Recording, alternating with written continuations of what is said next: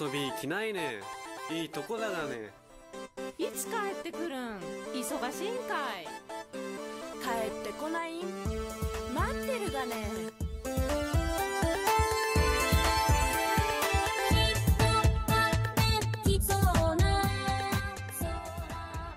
2018年の春ヤギ節が好きすぎるを作り終えた時カラッカゼ風は私の目の前に現れた上毛カルタを空中に飛ばしながらカラカラと笑いそして歌い出した。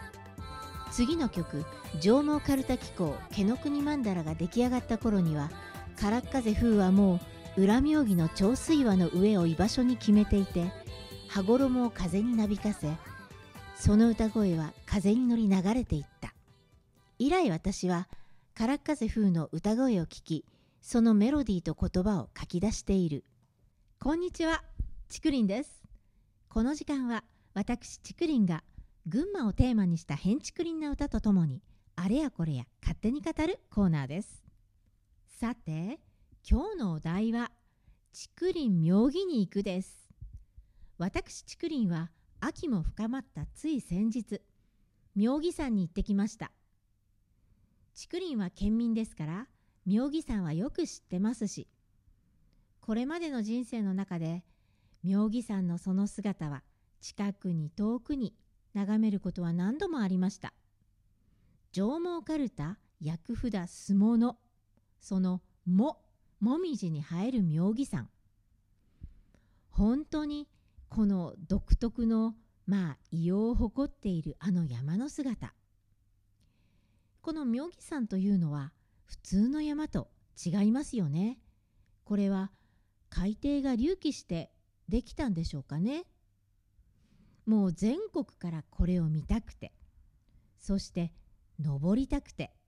みんなやってきますからね。私竹林は先日その妙義山に行ってきたんです。高崎方面から中山道を通るルートで妙義に向かったわけです。途中で高崎観音様にご挨拶してきましたよ。まあ全国に巨大観音が多しといえど県民にとってはこの白衣観音様は別格ですよね。いつも通りがかりにお山の上に見るお姿をですねおみ足のところまで行ってきましたからね。お顔をうっとり眺めてから妙義山に向かいました。改めて思うのは妙義神社って本当に綺麗ですよね。赤い大きな楼門があって赤と緑と金色がすごく綺麗なんですね。この楼門だけでもいいなと思って見てますけど上がっていくとあのきらびやかなお社があるわけですよ。菊の御門なんですよねここは。さて今回私竹林がとても良かったなと思ったのはふるさと美術館っていうところなんです。妙義山をね描いた絵がたくさん飾ってあるんです。ほら妙義山ってまあ山はみんなそうですけどいろいろな表情を見せるじゃないですか。朝と夕方とかまあ季節で言ったら緑の妙義山からもみじの妙義桜の妙義もあるし雪の妙義もあるでしょう。それでこの絵なんですが昭和58年から開催されている妙義山を描く絵画展この入賞作品を展示してるんだそうです。お部屋に入るとですねいろんな妙義山の姿が描き手の作風でいろいろに描かれてるのでまあそこに絵の面白さが加わってむしろ本物よりも魅力的な世界が広がっているんですね。絵の好きな人はぜひ行ってみたらいいと思います。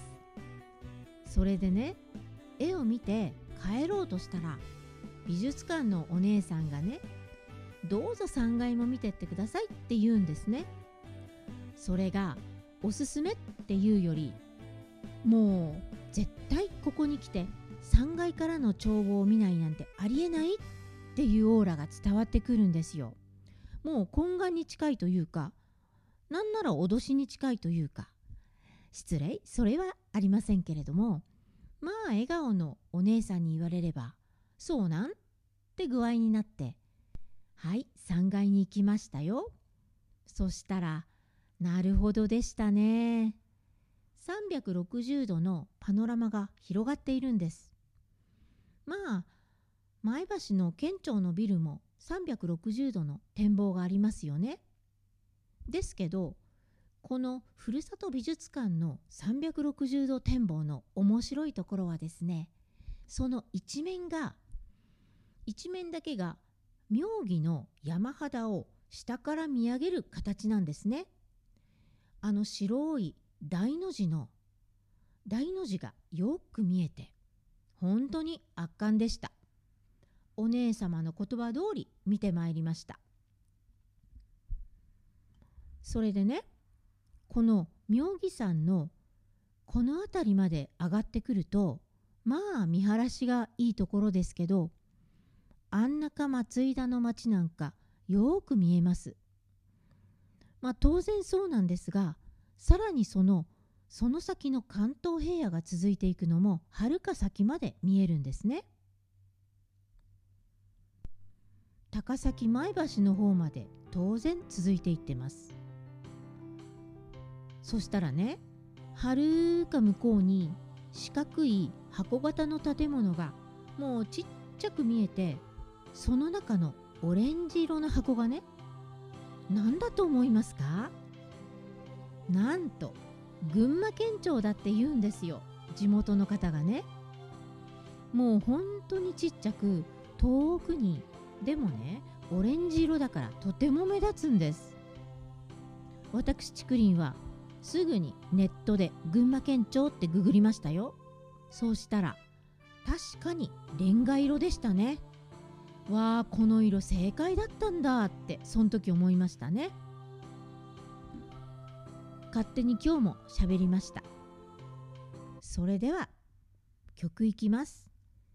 妙義山の山の上からからっ風風上毛かるた気候毛の国曼荼羅。